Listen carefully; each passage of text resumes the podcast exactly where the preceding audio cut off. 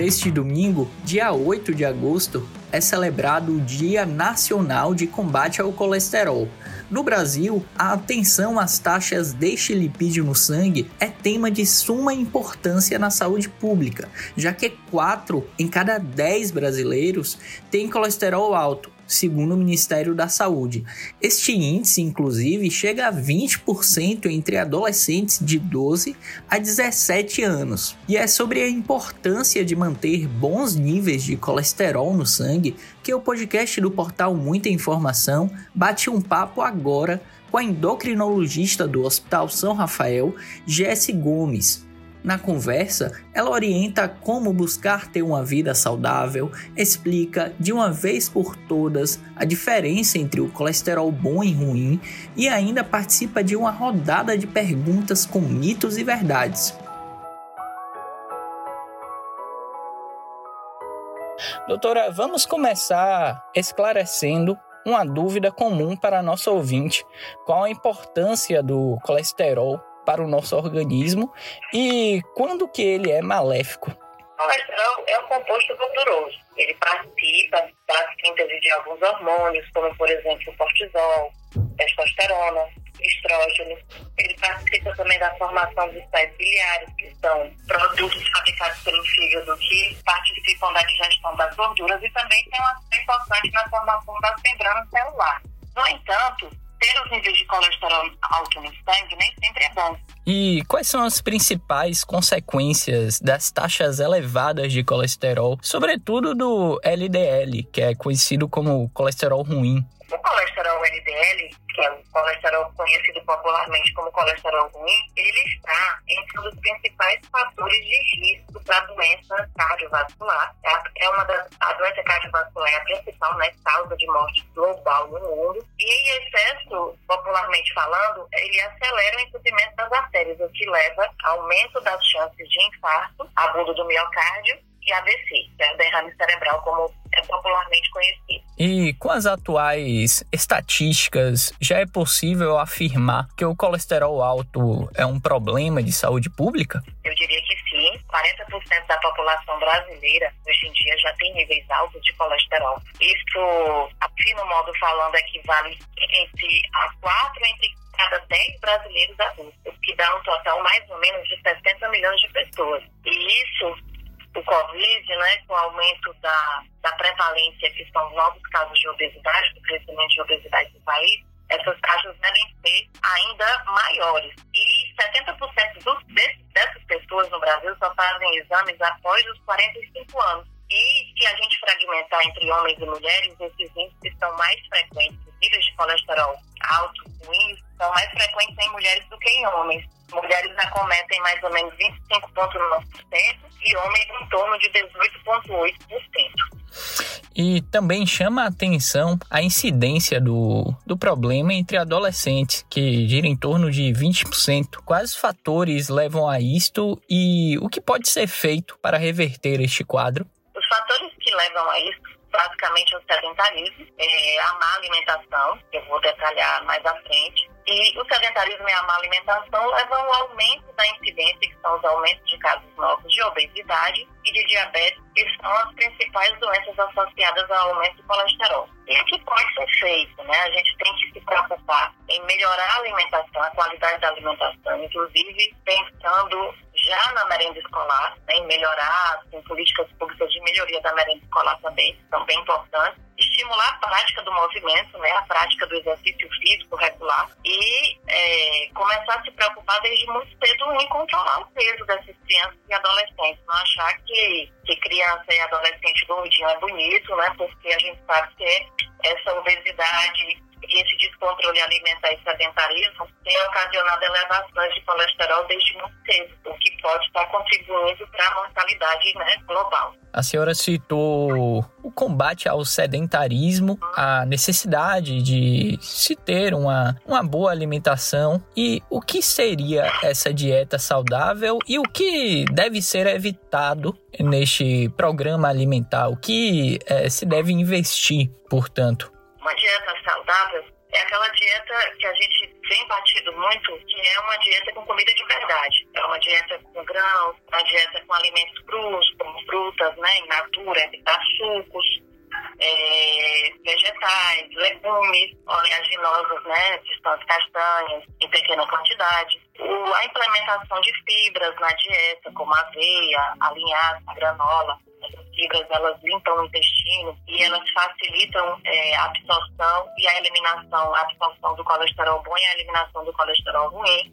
Uma dieta rica em água é, é uma dieta benéfica, uma dieta com redução de calorias para quem está acima do peso, distribuição e equilíbrio. E é, o que a gente deve evitar é o excesso de gorduras, principalmente as saturadas, são encontradas em carnes vermelhas, gordurosas. É, essas carnes vermelhas elas devem ser evitadas em excesso evitar o, o, consumo de embutidos, alimentos embutidos como, por exemplo, presunto e o bacon, evitar abusar de frituras, né, batata frita, por exemplo, que as crianças costumam, às vezes, almoçar diariamente ou muito frequentemente com batata frita, diminuir ou evitar o consumo de açúcar refinado, muito presente em refrigerantes, né, recheados, evitar uhum. esse excesso de doces, balas, chocolate, lembrar que chocolate não é só doce, tem gordura também, e diminuir maneira geral, evitar uma alimentação rica e abundante em gordura e açúcar. Sim. É, sobre a alimentação saudável, de é, optar pelo consumo de alimentos mais naturais, é, me lembrou uma conversa que eu tive pelo portal Muita Informação, inclusive, com a nutricionista, em que ela diz é, que a regra tem que ser descascar mais do que desembalar. é, voltar né, para aquela é, cultura aquela cultura da roça, né? Os alimentos mais menos industrializados, uhum, né? Priorizar sim. a alimentação em casa com a família, sentada à mesa, coisa que a gente nos grandes centros e no mundo moderno tem diminuído muito, né? Uhum, exatamente. E além é, da boa alimentação, doutora, quais são as outras medidas que podem ser adotadas para evitar o problema? Além da boa alimentação, é muito importante o combate ao sedentarismo. Gente recomenda que a população faça exercícios aeróbicos, que esses exercícios eles promovem a redução dos triglicérides né, e às vezes podem aumentar o colesterol bom, que é o HDL. É, o que é esse exercício aeróbico? Como fazer? Por exemplo, a população se submeter a caminhadas, corridas leves, bicicleta, ciclismo natação de 3 a 6 vezes na semana, com duração em média de 30 a 60 minutos, meia hora a uma hora. Essa atividade ela deve ser moderada. A gente deve manter aí a frequência cardíaca de 60 a 80% da máxima, então é um exercício nem leve nem intenso. Outro,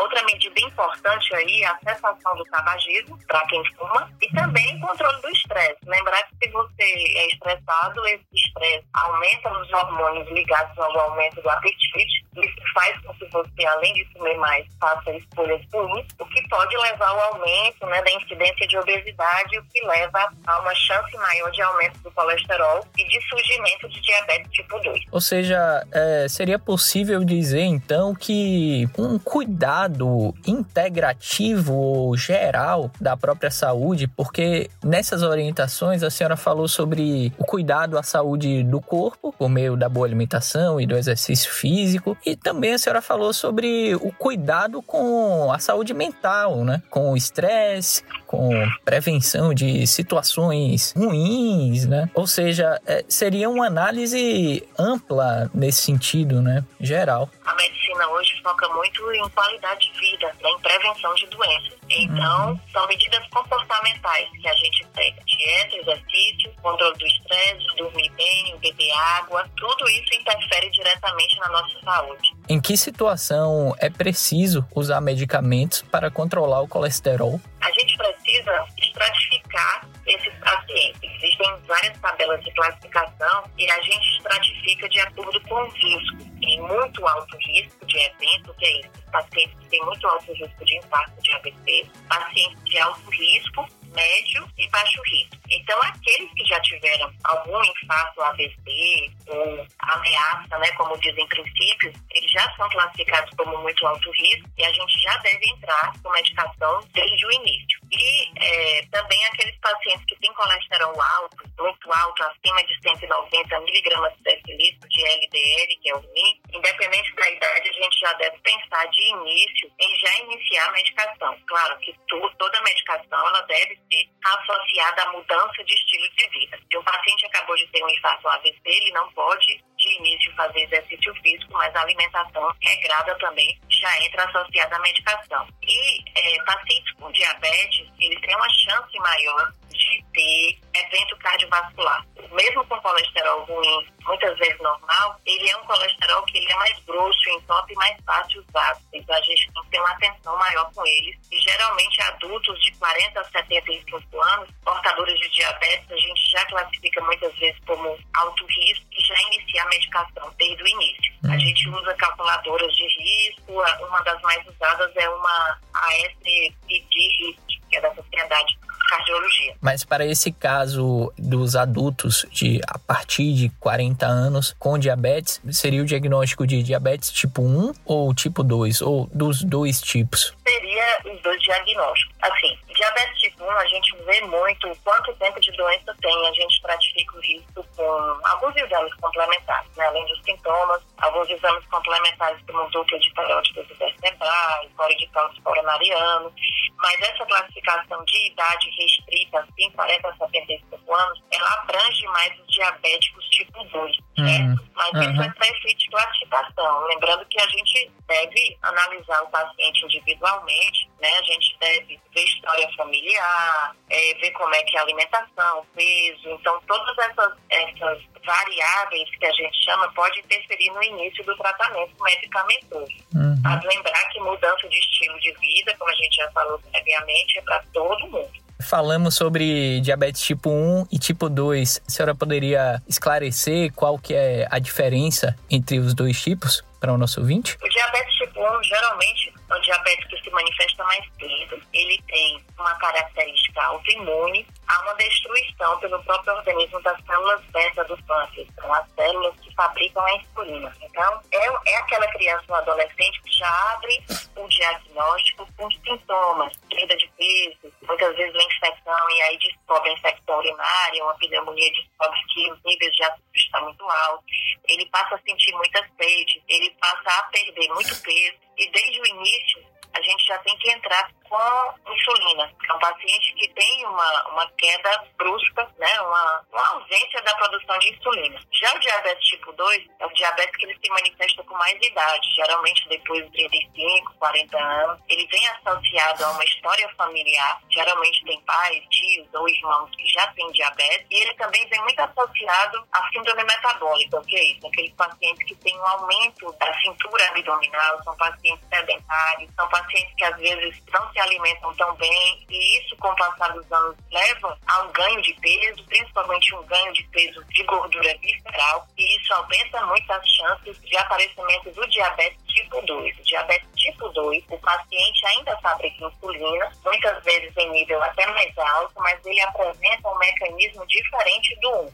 Enquanto o 1 não tem insulina, o 2 tem, mas ele não consegue utilizar da maneira correta. Ele tem o que a gente chama de resistência à insulina. Entendido. A senhora falou sobre a necessidade de pessoas com diabetes a partir de 40 anos é, dosar o, o colesterol, prestar atenção neste ponto. Mas, em termos gerais, a partir de que idade, de que faixa etária seria necessário ligar o radar para dosar o colesterol e com que frequência? A população geral, a partir dos 20 anos, a gente deve dosar para todo mundo os níveis de colesterol. Se normal, devemos repetir a cada 5 anos, desde que não apareçam assim, novos fatores de risco. Crianças, a partir dos 2 anos, a gente pode pensar em medir se a criança tiver uma história de parente de primeiro grau, pai, mãe ou irmão, com AVC antes dos 55 anos em homens, ou infarto, e 65 anos para mulheres. E nas crianças que têm esses fatores de risco que a gente dosa o colesterol, a partir dos 10 anos a gente pode pensar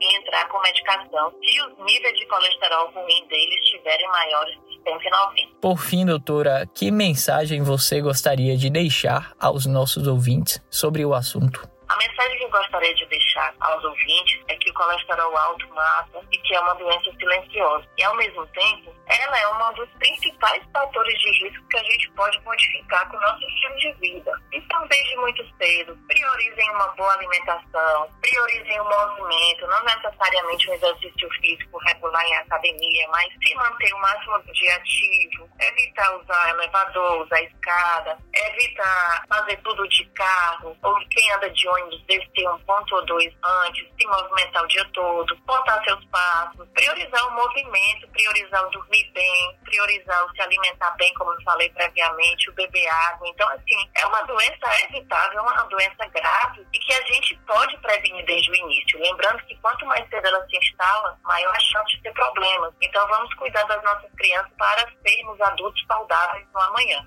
O podcast do portal Muita Informação não acaba por aqui. Nós vamos agora para uma rodada rápida de mito ou verdade com a endocrinologista Jessie Gomes. Primeiro, taxas muito altas de HDL compensam o LDL elevado? Em manter um HDL que é o bom alto, que é maior que 50 para mulheres e maior que 60, são de 60 para homens. E também deixar o LDL, o colesterol bom, baixo, em torno de menor que 130 para população geral e menor que 100 para a população com mais alto fator de risco. Então, assim, nem sempre um colesterol bom alto protege quem tem um colesterol ruim alto. O ideal é ter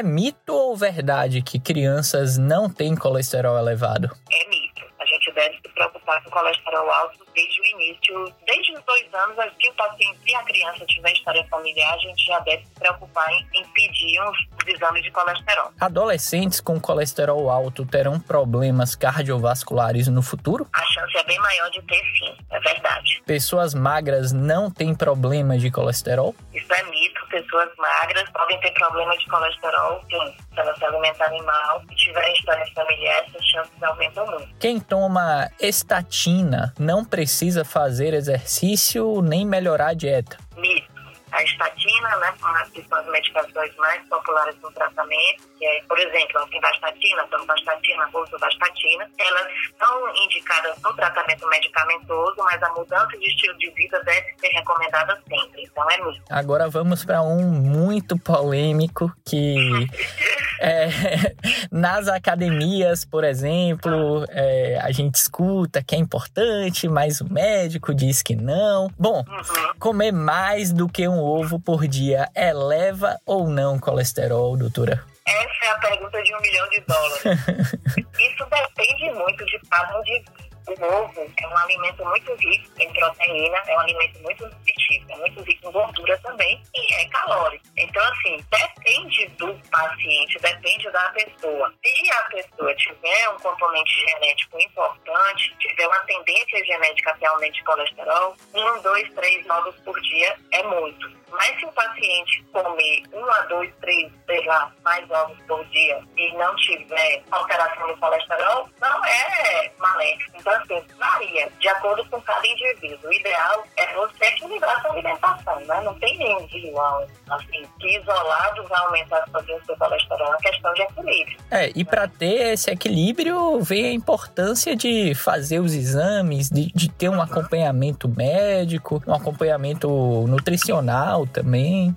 Muito importante. Agora, um outro ponto: reduzir excessivamente os carboidratos na dieta pode aumentar colesterol? Pode. Também é uma pergunta é, capciosa, viu? Estamos em tempos de é, dieta low carb. Isso, né? isso. A dieta low carb é uma dieta que está muito em evidência, que está muito na moda para perda de peso. É uma dieta boa, mas não é a única dieta também disponível para isso. Tem a dieta low carb e tem a dieta very low carb, que ela é de muito baixa quantidade de carboidrato. Então, se eu tiro carboidrato, né, eu tenho que aumentar o conteúdo de proteínas e de lipídios, que são as gorduras. Aí, eu falei que é uma pergunta capciosa, porque se você diminui carboidrato e você aumenta a gordura ruim, você passa a comer bacon, né, linguiça, hum. carne vermelha gorda, seu colesterol vai subir sim. Porém, se você escolhe gorduras boas, né, como a do azeite de oliva, como a do abacate, como a, a da castanha, você tende a não ter aumento de colesterol ruim. Então depende. Não é porque você restringir o carboidrato para emagrecer que você vai abusar das gorduras ruins. E aí você vai perder peso, mas também vai perder saúde. O colesterol pode baixar apenas com exercício físico?